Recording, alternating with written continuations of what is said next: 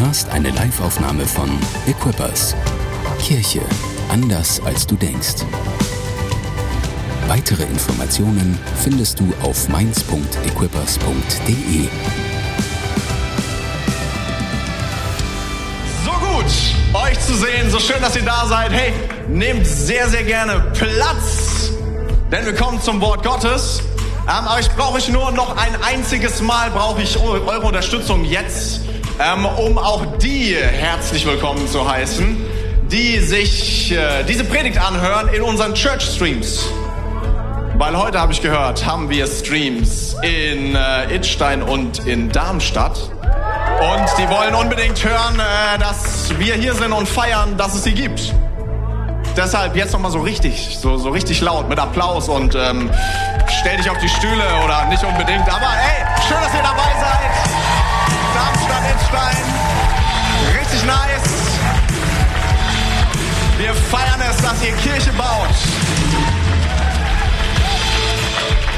In Hessen. Die brauchen Jesus auch. Ganz besonders. Hier sind auch Hessen. Oh, ich werde schon fast beworfen mit Tomaten. Ähm, vielen Dank auch an die Band. Cool, dass ihr am Start seid, wart und gleich wieder an den Start kommt. Die, die andersreinigen Mainzer Gebiete, die offiziell zu Hessen gehören, sind natürlich trotzdem. Nein, wir lieben alle. Wir lieben alle. Hey, ähm, ich freue mich heute, das Wort Gottes bringen zu dürfen. Ich bin Lukas, äh, bin 30 Jahre alt, verheiratet mit Susanna. Ähm, wir haben einen Sohn und ein zweites Kind on the way. Ähm, und äh, es ist die Woche nach Pfingsten, richtig? Letzte Woche war Pfingsten und Pastor Tore hat über Pfingsten gesprochen. Und äh, deshalb haben wir uns überlegt, die nächsten Wochen sprechen wir einfach ein bisschen weiter über den Heiligen Geist. Und das, was der Heilige Geist tun möchte in unserem Leben. Und ganz ehrlich, ich äh, liebe Pfingsten, die Geschichte von Pfingsten. Ich finde es so abgefahren. Das ist ja die erste große Geschichte in der Apostelgeschichte. Und danach geht's richtig ab. So, also an Pfingsten, so kurz vor Pfingsten, da sind die Jünger versammelt in einem Raum und ganz ehrlich, das ist eine Truppe von eingeschüchterten Leuten. Die verschließen sich in irgendeinem Zimmer, gehen ins oberste Dachgeschoss, pferchen sich da ein und haben irgendwie Angst, dass irgendjemand rausfindet, dass sie da eingesperrt sind. Die haben Angst, da ist keine Kraft in dieser Truppe drin so. Irgendwie haben sie vielleicht Sorgen, dass jemand vorbeikommt und sagt, sag mal, ihr glaubt doch an diesen Jesus da. Der, der am Kreuz gestorben ist. So, den, der gar nicht mehr da ist. Habt ihr euch wohl geirrt oder was? Da ist so eine Gruppe von Menschen, wo du denkst, was für ein Haufen. Wo ist die Kraft? Und es braucht nur einen Tag. Es braucht nur ein Ereignis, damit aus so einem Haufen ohne Power eine kraftvolle Bewegung wird, die die Welt verändert. Eine kraftvolle Bewegung, die auf einmal keine Angst mehr hat, sondern furchtlos ist. Und egal, wer da irgendwie über den Weg läuft, ob es irgendwelche mächtigen Leute sind oder äh, ob es einfach irgendwelche Leute in Jerusalem sind, die vorher noch gelacht haben, sie verkünden das Evangelium voller Kraft, voller Mut, voller Überzeugung. Und diesen ganzen Shift, es braucht nur ein Ereignis. Es braucht nur den Heiligen Geist, der auf ihr Leben kommt, der ihnen Kraft gibt, damit sie zu Veränderern der Welt werden. Das ist die, übrigens die Geschichte, Apostelgeschichte ist immer dieselbe Story. Der Heilige Geist kommt, bam, dann geht's ab. Immer. So. Immer wenn irgendwas passiert, Heiliger Geist ist am Start. So, und ähm, ich will heute, äh, heute sprechen, meine Predigt heißt Out of Order. Ähm, out of Order heißt zum Beispiel auf Englisch außer Betrieb. So. Und ich denke mir so, hey, ich will nicht, dass der Heilige Geist außer Betrieb ist in meinem Leben. Ich möchte gerne, dass er kraftvoll wirkt in meinem Leben. Hey, ich, ich möchte gerne, ähm, dass, dass durch ihn eine Kraft, eine Überzeugung, eine, eine, eine Richtung in mein Leben kommt. Ich möchte nicht, dass es out of order ist. Ich möchte, dass der Heilige Geist 100% am Start ist in meinem Leben. Out of order kann man auch sagen, es ist nicht so ganz richtig geordnet. Ne? Also nicht so ganz so, ja, weiß ich nicht, nicht ganz in der Reihenfolge. Sondern ich will dir sagen, ich will auch darüber sprechen, dass ich glaube, dass der Heilige Geist Ordnung in dein Leben bringt, bringen möchte sitzt du hier und denkst so, oh, ist das langweilig, ey. Wir reden heute über Ordnung. Ähm, so, ey, weißt du was? Erstmal will ich sagen, ich glaube, es ist ein Aspekt von dem, was der Heilige Geist tun möchte in deinem Leben. Ich glaube, er will auch Kreativität bringen. Vielleicht geht es darum in einer anderen Predigt, wer weiß. Ähm, aber ich glaube, äh, Gott will Ordnung in unser Leben bringen und das ist nicht langweilig, das ist ein Abenteuer. Ja, ich glaube, äh, wir brauchen eine Idee, eine Ordnung, damit der Heilige Geist fließen kann in unserem Leben. Äh, und ich glaube, er will etwas in unserem Leben tun, was spannend ist, was abenteuerlich ist, was aber eine, eine Ordnung, eine Kraft, eine Richtung, eine Stärke in unser Leben bringt. Und darum geht's heute. Und ähm, wenn du sagst, ich würde gerne wissen, wie der Heilige Geist mehr Auswirkungen haben kann auf mein Leben, dann lauf jetzt nicht weg, sondern bleib dran, weil ich habe äh, drei Punkte mitgebracht, wie der Heilige Geist mehr Auswirkungen auf dein Leben haben kann. Ist das gut? Okay, dann fangen wir mal an mit Punkt Nummer eins. Der heißt schaffe Raum. Schaffe Raum, schaffe Raum in deinem Leben für den Heiligen Geist. Schaffe Raum dafür, dass der Heilige Geist wirken kann in deinem Leben. Ich will dir was sagen. Der Heilige Geist, der ist in deinem Leben am Start. Wenn du Jesus in dein Leben einlädst, macht der Heilige Geist Wohnung in dir. Das heißt, wir müssen ihn nicht herbeirufen. So, und, und, und hoffen, dass er irgendwann kommt. Sondern er ist schon da. Aber gleichzeitig glaube ich, wir brauchen eine Idee, eine, eine Ordnung irgendwie. Wir brauchen eine Zeit mit Gott. Wir brauchen etwas, damit der Heilige Geist fließen kann in unserem Leben. Und wenn das passiert, dann kommt es zu abgefahrenen, plötzlichen Momenten, wo der Heilige Geist kraftvoll etwas tut in unserem Leben. Zum Beispiel am Pfingsten. Ich will, äh, jetzt kommen einige Bibelstellen. Ich will dir sagen, ich, ich glaube, der Heilige Geist will für plötzliche Momente sorgen in unserem Leben. Und ich zeige dir ein paar plötzliche Momente in der Bibel. Apostelgeschichte 2, Vers 1 zum Beispiel. Am Pfingsttag waren alle versammelt plötzlich. Plötzlich kommt der Heilige Geist in Feuerzungen. Plötzlich. Aber vor diesem plötzlich ist was. Die Leute sind versammelt. Ich habe noch ein paar andere plötzlich Bibelstellen dabei. In äh, Kapitel 10, Vers 30 äh, da geht's um einen Typen, der heißt Cornelius. Und das ist eine echt eine wichtige Geschichte in der Apostelgeschichte, weil das die erste Person, die zum Glauben kommt, obwohl sie vorher kein Jude war. So, also ist irgendwie eine wichtige Geschichte, was, das, die Details erspare ich dir, whatever. Ähm, es geht um den plötzlichen Moment. Cornelius antwortete, vor vier Tagen betete ich zur gleichen Zeit wie jetzt gegen drei Uhr nachmittags in meinem Haus. Plötzlich stand ein Mann in einem strahlend weißen Gewand vor mir. Da ist noch so ein plötzlich Moment. Aber da ist auch was vorher. Vorher ist Cornelius, der sagt, ich habe gebetet. Und plötzlich ist etwas passiert. Kapitel 16, Vers 25. Gegen Mitternacht beteten Paulus und Silas und lobten Gott mit Liedern. Vers 26. Plötzlich gab es ein heftiges Erdbeben. Also da ist wieder so ein plötzlich Moment. Und der Geist Gottes tut etwas. Aber vor dem plötzlichen Moment da ist etwas, was die Jünger tun. Da ist etwas, was Paulus und Silas tun. Sie preisen Gott.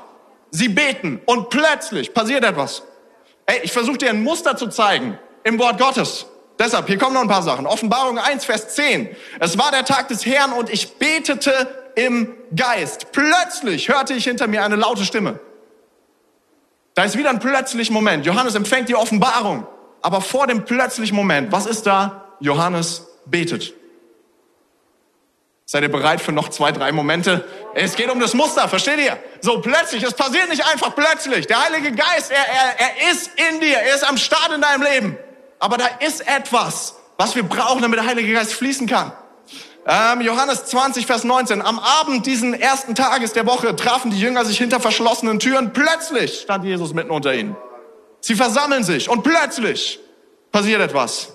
Oder auch im Alten Testament, 1. Samuel 3, Vers 3. Samuel schlief im Heiligtum des Herrn, wo die Lade Gottes stand. Er ist im Haus Gottes. Plötzlich rief der Herr, Samuel. Er ist an einem Ort, an dem man Gott begegnet. Letzte Stelle, Apostelgeschichte 13, Vers 2. Hier geht es speziell um den Heiligen Geist. Eines Tages, während diese Männer einen Gottesdienst hielten und fasteten. Das ist das, was sie tun.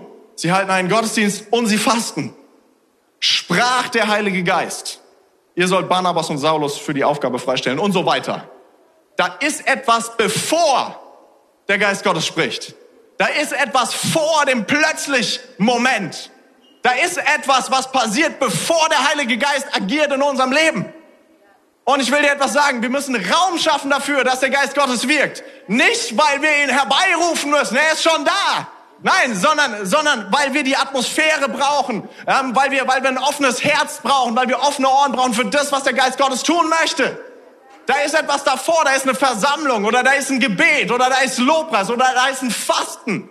Ich frage mich, vor welchem Berg du stehst, vor welcher Mauer du stehst, vor welcher Herausforderung du stehst. Und ich frage so, hey Jesus, ich brauche einen plötzlichen Moment in meinem Leben. Es ist so nötig, dass plötzlich jetzt mal was passiert. Seit Wochen, seit Monaten, seit Jahren hoffe ich, dass, dass, dass, dass du irgendwie handelst. Ich brauche einen plötzlichen Moment. Vielleicht in den Church Streams sagst du dir, so wir wollen einen Durchbruch sehen in den Church Streams. Wir wollen, dass das 100 Leute an den Start kommen. Hey Jesus, mach einen plötzlichen Moment. Da ist etwas vor dem plötzlichen Moment. Da, da ist eine Kirche, die sagt, wir, wir schaffen Raum dafür, dass Gott wirkt. Da ist ein Fasten, da ist ein Gebet, da ist etwas, wo wir sagen, wir suchen Gott. Wir suchen sein Wirken. Wenn du möchtest, dass der Heilige Geist in deinem Leben agiert, dann brauchst du eine gewisse Ordnung. Man könnte sie auch nennen Zeit mit Gott oder gemeinsames Gebet oder irgendwie sowas oder gemeinsames Fasten, whatever. So, das ist, was wir, was wir brauchen, damit Gott wirkt in unserem Leben. Macht das irgendwie Sinn? Manchmal vergessen wir das. Ähm, weil manchmal sind wir Optimierer der natürlichen Dinge. Wie kann ich mein Bestes tun, um das Beste rauszuholen aus der Aufgabe, aus dem Ziel, das ich habe? Weißt du, ich habe mit Pastor Tore gesprochen vor einigen Tagen und ich habe ihm vorgestellt, meine Strategie, wie wir Frankfurt erreichen. ich liebe sowas so, ne? Analyse, Strategie, mal schönen Plan so. Auf dem Papier funktioniert es immer. Ähm, und ähm, habe so mit, mit Pastor Tore geredet und er hat gesagt, äh, sehr gut. Oh, geil, oder? Sehr gut. Und dann hat er mich gefragt, ähm, was ist eure Gebetsstrategie? Ja, Mist. so das in der Schule, wenn du aufgerufen wirst und die Antwort nicht weißt. Das ist immer ein bisschen blöd, ne? Ähm, so, also irgendwie habe ich gemerkt, so, oh, okay, ähm, ich habe eine Idee und vielleicht ist es oft so in deinem Leben. So, du sagst, hey, ähm, äh, ich, ich weiß, was ich kann. Ich habe ein bisschen was drauf und ich lege mein Bestes in das Ziel hinein und dann mache ich es möglich. Du kannst im natürlichen leben, aber wenn du was Übernatürliches erleben möchtest, hey, dann musst du den Geist Gottes einladen, damit er wirkt in deinem Leben. Ich habe gar nichts gegen harte Arbeit. Ich glaube, äh, Gott, äh, les mal die Sprüche, da merkst du, wie wichtig Arbeit ist. So, aber willst du nur im natürlichen leben oder im übernatürlichen? Da sagen wir, hey, für, für den Berg, der da vor mir steht, da brauche ich was Größeres als meine Kraft. Für die Herausforderung, für die Ziele, die wir erreichen wollen, da brauche ich mehr als einfach nur meine Skills. Ganz ehrlich, so gut sind die gar nicht. Und ich kann mir jetzt noch den Dan dazu holen und den Paul und so weiter. Die haben ja auch richtig was drauf. Aber selbst wir zu dritt, ah, ich glaube, wir brauchen was Größeres. Ich glaube, wir brauchen was Kraftvolleres. Was ist deine Gebetsstrategie? Ähm, ich habe mit, äh, mit, mit Hadde da noch unterhalten, mich unterhalten. Er hat gesagt, für das erste Gebäude, für diese Kirche irgendwo in der Mainzer Innenstadt war, das haben sie ein Jahr gebetet.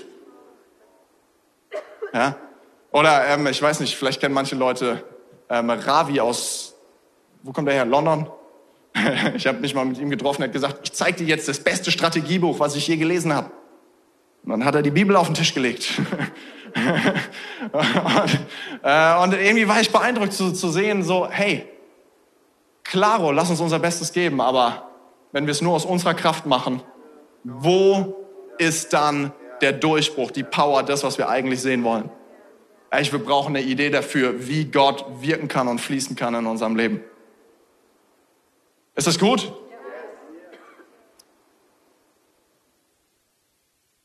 Ich glaube, Gott benutzt das, wenn wir eine gute Routine haben, wenn wir einen guten Ablauf haben, wie wir, wie wir zu Gott kommen. Ähm, ich habe mal zwei Bilder mitgebracht, und zwar von einem Tümpel und von einem Fluss. Ähm, äh, und es sind zwei unterschiedliche Gewässer. In dem einen Gewässer steht das Wasser. Das ist der Tümpel oder der Teich oder was auch immer das sein soll. Ähm, und da sind ein paar Pflanzen drin und sowas. Und ich weiß nicht, wie gern du darin baden möchtest. Äh, weil meistens sind da auch so Bakterien und die Insekten nisten da sowas. Und irgendwie ist es nicht so ein nices Gewässer. So. Aber dann gibt's auch diesen, diesen Fluss, der irgendwie glasklar ist. So, diesen, diesen Fluss, der Kraft hat. So. Und ähm, was ich mich gefragt habe, was ist der Unterschied zwischen einem Fluss und einem Teich? Was ist der Unterschied zwischen einem Fluss und einem Tümpel? Ehrlich gesagt, wenn wir die Bibel aufmachen, sehen wir den Vergleich, dass, dass, dass der Heilige Geist ist wie ein Fluss. Nirgendwo sehen wir, der Heilige Geist ist wie, wie ein See oder wie, wie ein Teich. Nein, er ist wie ein Fluss. Aus uns sollen Ströme lebendigen Wassers fließen. Was ist der Unterschied? Ich glaube, bei einem Fluss hast du zwei Ufer, die eine Richtung vorgeben, die es möglich machen, dass, der, dass das Wasser mit Kraft fließt. Bei einem Teich, keine Ahnung, Verdunstung und Niederschlag und dann wächst das Ding mal und kleiner, keine Ahnung, aber da ist keine Richtung. Ich glaube, dass die Flussufer dem, dem Wasser die Kraft geben, weil sie in eine Richtung gehen. Und ich glaube, so ist es mit unserem Gebet. So ist es, wenn wir, wenn wir sagen, hey, ich habe eine, hab eine Ordnung, ich habe eine Idee, wie ich connecte mit Gott. Ich habe ein System oder whatever. So, es ist nicht einfach Zufall, dass Gott in meinem Leben handelt. Nein, nein, ich suche Gott. Und ich möchte, dass er fließt, der Heilige Geist fließt in meinem Leben. Sonntag ist auch eine Ordnung. Ich komme sonntags in den Gottesdienst. Warum? Ja, weil ich möchte, dass das Gott fließt, weil ich glaube, dass er handelt, wenn wir zusammenkommen. Ich glaube, dass, dass er agiert, wenn wir ihn zusammen preisen. Man, deshalb versuche ich immer pünktlich zu sein. Song 1 direkt da. Ich will nicht verpassen, was der Heilige Geist tun möchte.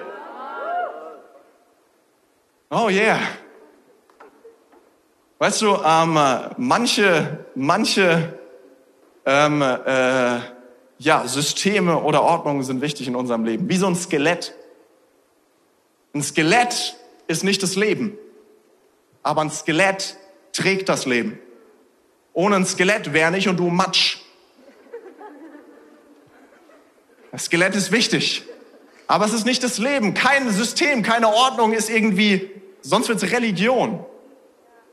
Aber es braucht diese Ordnung, damit der Geist Gottes regelmäßig fließen kann in deinem Leben. Und dazu will ich dich motivieren, persönlich zu sagen, hey, ich habe meine Zeiten, ich habe meine, ich habe eine Idee, wie ich mit Gott connecte. Und du merkst es in deinem persönlichen Leben, Gott ist am Start. Aber ich will dich auch motivieren für die Herausforderungen in deinem Team, äh, für die Herausforderungen in deinem Church Stream, wer, wo auch immer. So, hab eine Idee, wie du Gott suchst. Hab eine Gebetsstrategie. Ist das ein guter Punkt? Man, ich versuche euch Ordnung schmackhaft zu machen. Wisst ihr, es ist nicht so leicht. Es ist nicht so, dass ich Eis verkaufe. Nein, das will jeder haben. Aber Ordnung.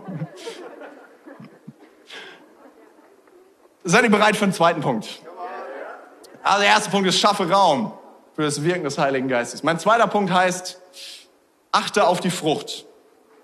Ähm, und was es bedeutet, da kommen wir gleich hin. Ich bin davon überzeugt, dass Gott, dass der Heilige Geist dich lenken will. Er will dich leiten, er will dich führen. Ah, er, er möchte, ähm, dass, dass, dass, wir, dass wir zusammen durch, durchs Leben gehen und gute Entscheidungen treffen. Ähm, und das, auch dazu gibt es eine, eine Menge Bibelstellen. Ich gehe jetzt nicht ganz so viel durch, aber ein paar, einfach damit du das Muster im, im Wort Gottes erkennst.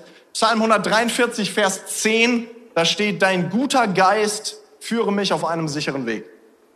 Also, der Heilige Geist will uns leiten. Hesekiel 37, 1, der Geist des Herrn führte mich hinaus. Oder in der Apostelgeschichte sehen wir es auch. 16, Vers 6. Danach reisten Paulus und Silas durch das Gebiet von Phrygien und Galatien, weil der Heilige Geist ihnen untersagt hatte, in die Provinz Asien zu gehen. Das heißt, eine Richtung, in die der Heilige Geist sie führt. Oder später, 19, Vers 21, nach einiger Zeit fühlte Paulus sich vom Heiligen Geist gedrängt, nach Mazedonien und Achaia zu gehen. Da ist eine, da ist, da ist eine Führung. Da ist eine Leitung. Gott möchte, der Heilige Geist möchte uns leiten. Ähm,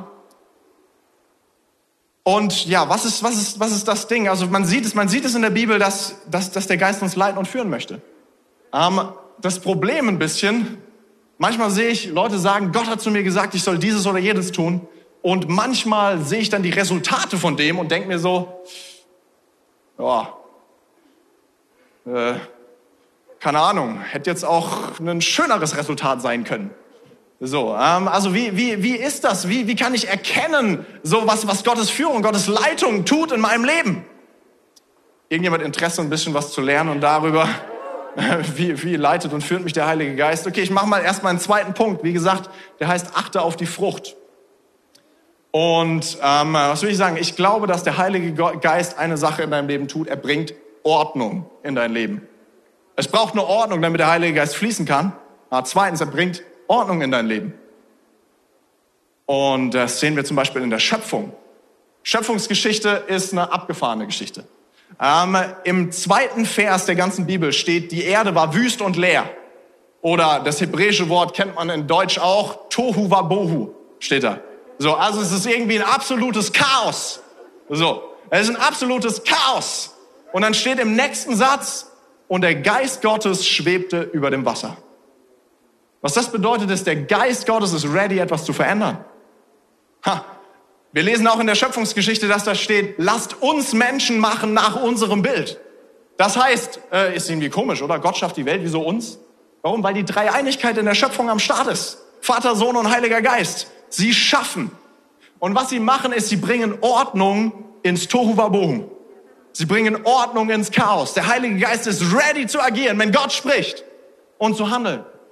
Und dass etwas passiert in diesem Chaos, in diesem Wirrwarr. Es kommt Schönheit ins Chaos hinein.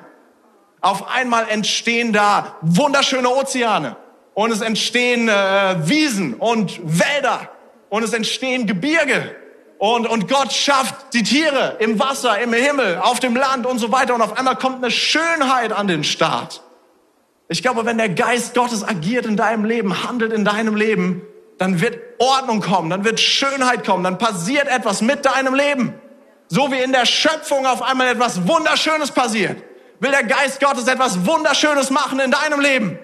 Der Heilige Geist, manche Leute haben Angst davor, dass der Heilige Geist wirkt in unserem Leben, weil sie denken, das ist das mysteriöseste, der mysteriöseste Teil der Dreieinigkeit. Vielleicht wird's crazy, wenn der am Start ist. Aber ich will dir was sagen, der Heilige Geist bringt Ordnung, bringt Schönheit, bringt Kraft. Wenn der Heilige Geist wirkt in deinem Leben, oh man, dann schaust du nach zehn Jahren zurück und denkst dir so, wie konnte das passieren? Das ist ja der Hammer.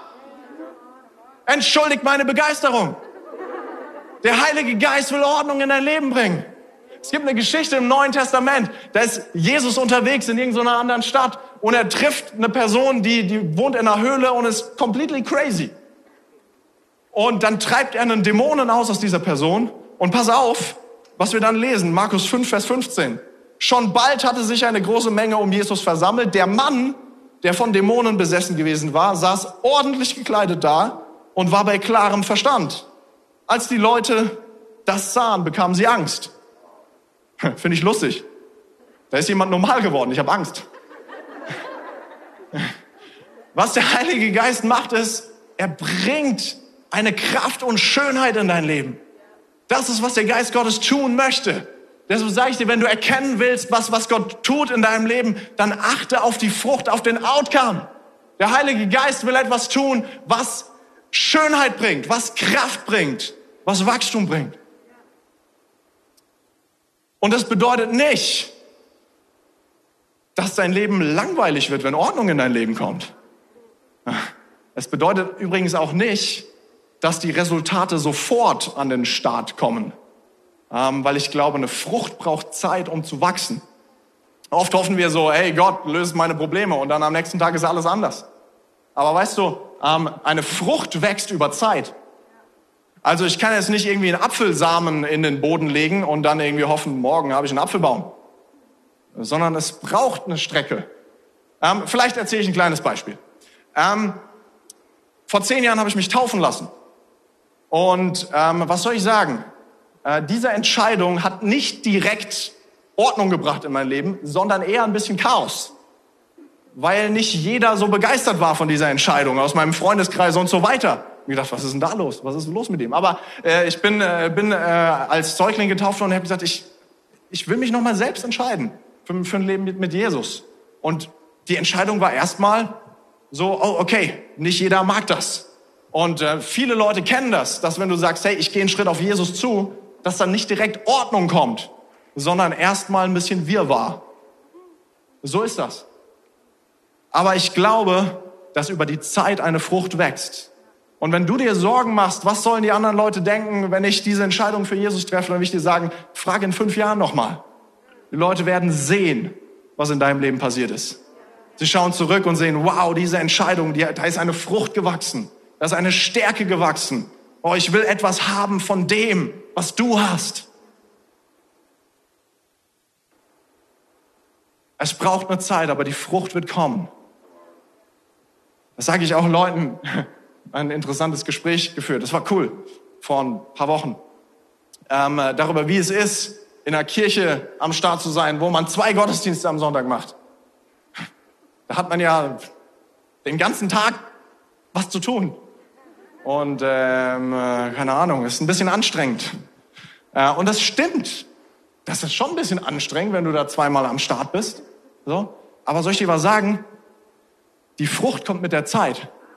Weil heute schaue ich zurück. Zehn Jahre bin ich hier in der Kirche und ich denke mir so, oh, ich bin so dankbar für das, was ich sehen darf, was hier passiert. Da, ich, ich, bin, ich, ich, ich habe ein erfülltes Leben, weil ich weiß so, hey, schau mal, hier Menschen geben ihr Leben Jesus. Die Kirche geht voran, wir nehmen neues Land ein. Jesus baut sein Reich.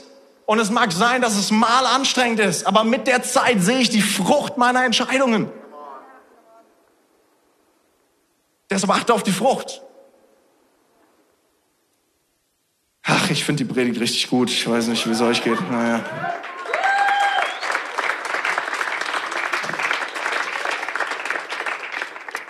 Was haben wir noch? Ähm, ah, das ist auch gut.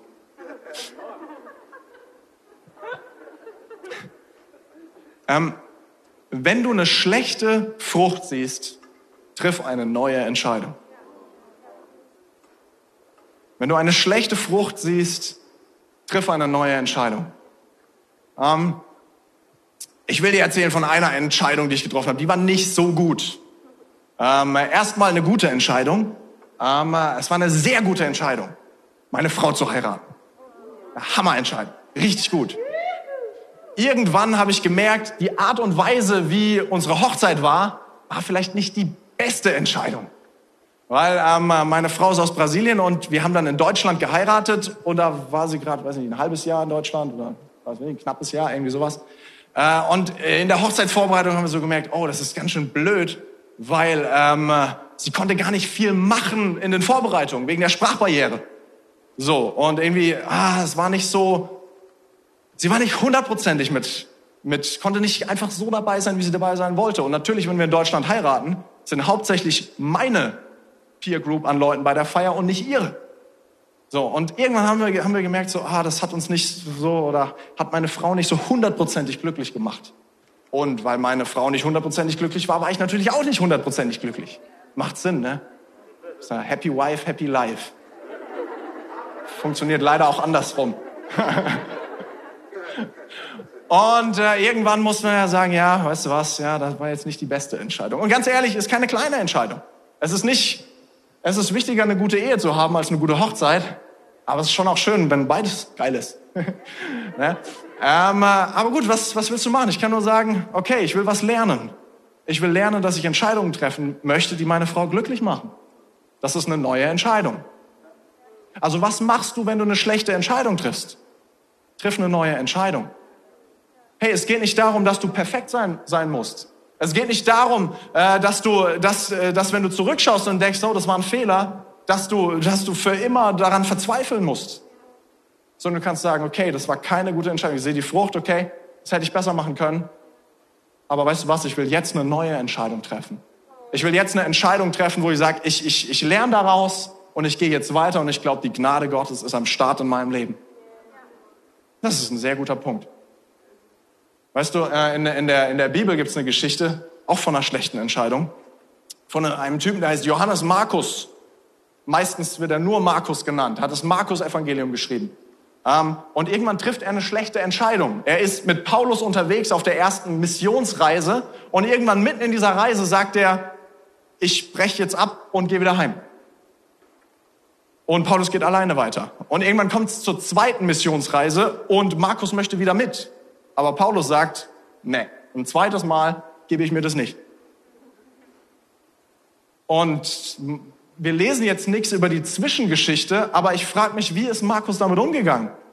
Wahrscheinlich hat er gemerkt, so, oh man, die erste Entscheidung hätte ich wahrscheinlich nicht treffen sollen. Und es gibt so viele Möglichkeiten, was er machen kann. Er kann sagen, was ist los mit Paulus? Hat er keine zweite Chance, habe ich keine zweite Chance verdient? Er kann Paulus irgendwie blamen, er kann sein eigenes Ding durchziehen, er kann, keine Ahnung, irgendwie sauer sein. Aber am Ende, im letzten Brief, den Paulus schreibt, sehen wir, dass eine Versöhnung stattgefunden hat. Und ich glaube, dass das Markus gesagt hat, hey, ich sehe die Frucht im Leben von Paulus. Ich sehe, dass Gott wirkt im Leben von Paulus. Und ich will nicht wegen der schlechten Entscheidung sagen, okay, ich ziehe mich jetzt zurück, sondern hey, ich jag der Frucht nach. So, und ich will gute neue Entscheidungen treffen.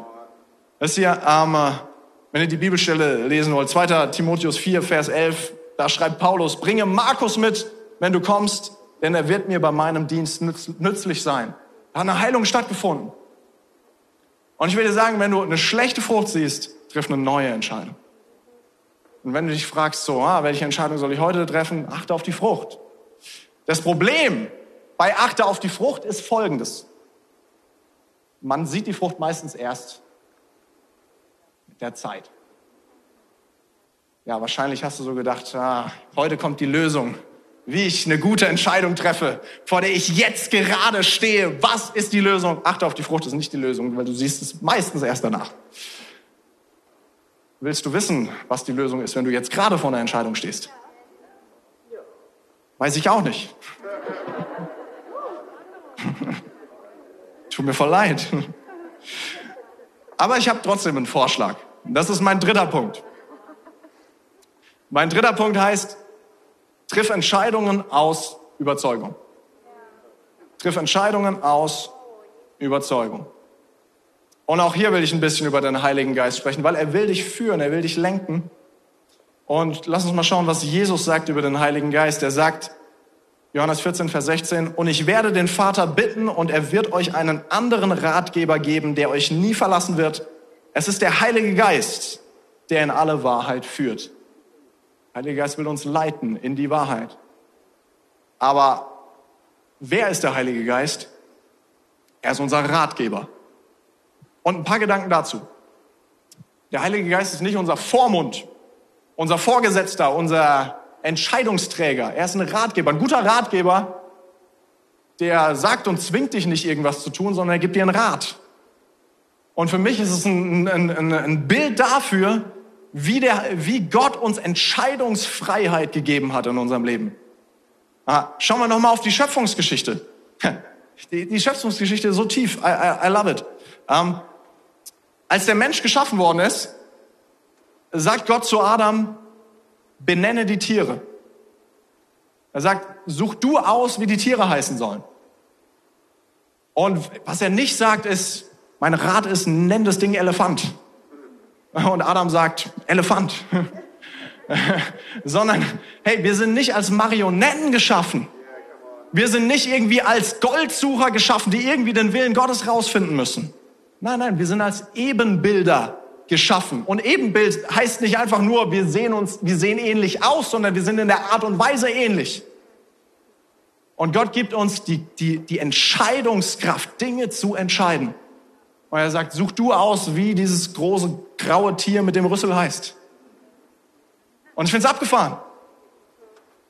Wir müssen entscheiden. Es gibt bestimmt Richtlinien, wie wir gute Entscheidungen treffen. Das Wort Gottes und so weiter und so fort. Aber das ist nicht die Lösung für alles. Bei den meisten Entscheidungen, bei 99,9 Prozent der Entscheidungen, ist es nicht so, dass es richtig und falsch gibt. Sondern es gibt meistens viele gute Optionen und viele schlechte Optionen. Und wir wählen. Und ich glaube, wir machen es uns ein bisschen einfach, wenn wir denken, ah, es gibt diese eine Lösung und ich muss nur den Heiligen Geist hören und dann sagt er mir schon, was die Lösung ist. Und ich glaube auch, dass das den, äh, den Aposteln ähm, im Neuen Testament so ging. Ich habe meine letzten zwei Bibelstellen, ich habe zwei echt interessante Formulierungen gefunden äh, im Wort Gottes. Und das eine steht in 1. Korinther 7, Vers 40.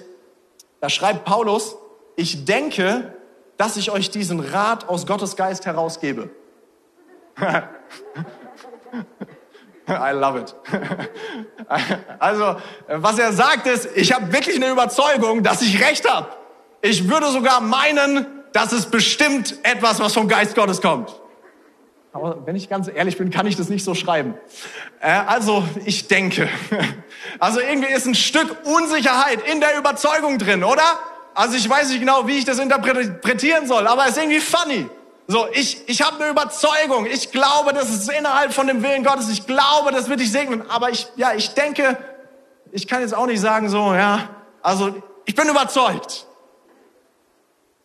Ich habe noch eine zweite Stelle, finde ich auch lustig. Und die zweite Stelle, das ist so geil, ähm, die ist aus der Apostelgeschichte, Apostelgeschichte 15. Und es ist so ein wichtiger Tag in der Geschichte der Kirche mit wirklich Zukunftsentscheidungen für mein und dein Leben. Da ist eine riesige Versammlung, ein Konzil in Jerusalem. Und die Frage ist, wenn jemand ein Jesus-Nachfolger wird, muss er dann die ganzen Gesetze aus dem Alten Testament halten, ja oder nein? Inklusive der Reinigungsvorschriften, der Beschneidungsvorschriften und so weiter und so fort. Ist der alte Bund noch am Start oder gibt's was Neues? Das ist eine große Entscheidung. Richtungsweisend für die ganze Christenheit. Und dann gibt's Verhandlungen und äh, Leute geben Zeugnis und der eine hat die Meinung und der andere hat die Meinung und dann äh, sagen die Apostel, das ist ihre Meinung und so weiter und so fort. Und am Ende kommt dieser Satz, Apostelgeschichte 15, Vers 28, da schreibt dann der Schreiber von der Apostelgeschichte, denn durch den Heiligen Geist haben wir beschlossen. Finde ich irgendwie interessant. So, ähm, da steht, wir haben beschlossen. Aber gleichzeitig glauben sie, da, da, da ist, das ist nicht einfach nur irgendeine Idee, sondern wir glauben, Gott ist dabei. Und das finde ich powerful. Weil ich glaube, dass Gott zu dir sprechen möchte, dass Gott dich leiten möchte. Aber es ist immer noch deine Entscheidung. Und es gibt ein bisschen Maßregeln, wie wir gute Entscheidungen treffen. Aber wir müssen eine Entscheidung treffen.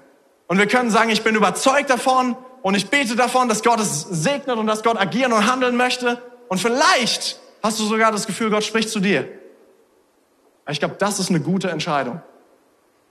Weißt du, ähm, äh, wir sind gerade in, in Frankfurt Church Stream am Start und wir wollen, ähm, ganz ehrlich, ich habe eine Überzeugung in Frankfurt. Ganz ehrlich, ich habe eine Zeit lang Rüsselsheim Church Stream gemacht und irgendwann haben wir entschieden, ja, wir konzentrieren uns auf andere Dinge. So, also momentan sind wir nicht mehr in Rüsselsheim, vielleicht sind wir es mal anders wieder. Und wir sind nach Frankfurt gegangen. Aber auch wenn das eine nicht geklappt hat, habe ich eine Überzeugung in mir. Ich glaube, dass wir in Frankfurt eine starke Kirche bauen. Ich glaube, dass Gott es segnet. Ich bin davon überzeugt, dass Gott handeln wird. Ich bin davon überzeugt, dass wir 100 Leute werden können bis 2024. Weißt du was? Und wenn ich Raum mache in meinem Leben und den Heiligen Geist einlade, dann glaube ich sogar, er spricht zu mir und er zeigt mir, wie es geht. Ähm, ein paar Bibelstellen gelesen davon, was, was, wofür wir gerade beten, ist, dass wir drei, vier, fünf Personen in Frankfurt kennenlernen, die zu Schlüsselpersonen werden, zu Multiplikatoren. Wir beten für 100 Leute, aber wir brauchen nicht 100. Wir brauchen fünf Leute, die dann alle anderen mitbringen. Das ist, was wir glauben. Dann lese ich im Wort Gottes und ich sehe, dass ein Saatkorn, was aufgeht, 30-fache, 60-fache, 100-fache Frucht bringen wird. Und ich denke, ja, das ist genau das, was wir brauchen. Super Stelle. Diese Woche habe ich Apostelgeschichte gelesen, Apostelgeschichte 8. Und in Apostelgeschichte 8 kommen zwei Menschen zum Glauben. Nicht Hunderte, zwei. Aber es sind Menschen mit großem Einfluss. Es steht zweimal so da. Einmal Simon, ähm, der, der Magier und einmal der, der äthiopische Schatzmeister. Die, Idee hinter der ganzen Bibelstelle von, vom äthiopischen Schatzmeister, glaube ich, ist, sie erklärt, wie das Evangelium nach Afrika gekommen ist. So Multiplikation. Und Simon, der Zauberer mit großem Einfluss, er ist ein Multiplikator. Und ich denke mir, ja, das ist genau das, was ich glaube. Wow, ich glaube, Gott spricht mit mir. Und in mir wächst eine Überzeugung. Ich will eine Entscheidung treffen, mit vollem Herzen in Frankfurt mitzubauen. Und wenn es nicht klappt, dann klappt es nicht. Aber ich will eine Entscheidung treffen aus Überzeugung. Und das will ich dir mitgeben. Ich glaube, das ist powerful, wenn wir sagen, ich treffe eine Entscheidung im, im, im, im Rahmen von Gottes Wort, aber ich glaube, Gott stellt sich dazu und er spricht zu mir und er lenkt meine Wege. Ich glaube, der Heilige Geist möchte agieren in deinem Leben. Ich glaube, er möchte für plötzlich Momente sorgen. Ich glaube, er möchte, möchte, möchte direkt zu dir sprechen. Er möchte dich leiten und lenken. Ich glaube, da ist noch so viel mehr. Und ich glaube, wir müssen keine Angst haben vor dem, was der Geist Gottes tun möchte in unserem Leben, weil er will Ordnung und Schönheit bringen. Und ich glaube, es gibt nichts Besseres, als zu sagen, Heiliger Geist, nimm mehr Einfluss in meinem Leben. Nimm mehr Einfluss in meinem Leben. Wir wollen Größeres sehen in Mainz, in Darmstadt, in Edstein.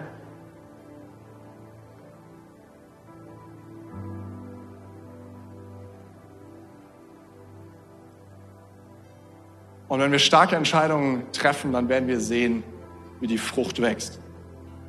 Davon bin ich überzeugt. Apostelgeschichte 15. Entscheiden die Apostel, okay, alles klar, das mit dem alten Bund werfen wir mal über Bord. Und vor dieser Entscheidung ähm, hat Paulus schon eine Missionsreise gemacht und er ist von Syrien bis in die südöstliche Türkei gekommen, also so in unseren Worten Wochenendtrip. Er hat ein bisschen länger gebraucht, war zu Fuß unterwegs, aber er war nicht wirklich weit gekommen. Und danach kommt seine zweite Reise, dritte Reise, Reise nach Rom. Und überall, wo er hingeht, funktioniert die Entscheidung, die in Apostelgeschichte 15 getroffen worden ist. Kirchen werden gebaut, Menschen kommen zum Glauben, Wunder geschehen. Das Evangelium kommt nach ganz Europa. Und ich glaube, wenn wir sagen, Heiliger Geist, ich habe Glauben für mehr, dass du handelst in meinem Leben, dann werden wir die Frucht von unseren guten Entscheidungen sehen. Glaubt es noch jemand? Jesus, ich danke dir, dass du hier bist jetzt in diesem Moment mit deiner Kraft. Und Heiliger Geist, ich bete dafür, dass du kraftvoll wirkst in unserem Leben. Persönlich, ich bete dafür, dass wir dir begegnen, wenn wir dich suchen. Ich bete dafür, dass du sprichst zu uns. Aber ich bete auch dafür, dass du, dass du machtvoll wirkst. In Mainz, in Darmstadt, in Idstein, in Frankfurt, überall, wo wir unterwegs sind. Und ich bete, dass du kommst mit Kraft und uns füllst mit deinem Geist dass plötzlich Momente geschehen in unserem Leben. Ich bete für jeden Berg, vor dem Menschen stehen, vor jeder Mauer. Ich bete im Namen von Jesus, dass du die Mauer zum Einstürzen bringst. Dass deine Lösung kommt. Das beten wir aus in deinem Namen, Herr. Amen. Danke fürs Zuhören. Weitere Informationen findest du auf mainz.equippers.de.